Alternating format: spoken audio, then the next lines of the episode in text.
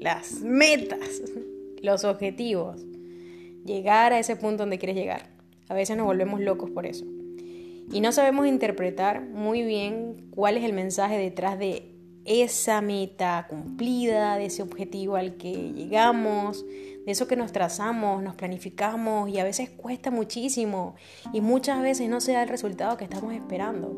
Pero lo que no interpretamos detrás de ese resultado es el proceso, es la experiencia que he podido recoger en ese tiempo, en ese proceso, en esa dificultad, en esos retos que aprendí, qué puedo recoger de todo eso que pasé para poder llegar a un resultado. Y a veces malinterpretamos esos resultados y pensamos que si no es el resultado que queríamos obtener, ya sea un resultado económico, ya sea un resultado en tiempo, ya sea un resultado en un viaje, ya sea un resultado como fuera, y no es el resultado que nosotros queríamos, es malo o no nos contenta pero resulta que no se trata solo del resultado.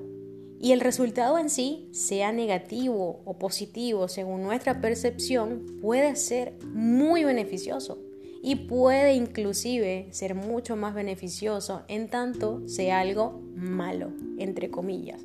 Porque no se trata de lo malo, se trata de cómo te tomas lo que te está pasando o cómo estás encarando ese resultado que estás obteniendo.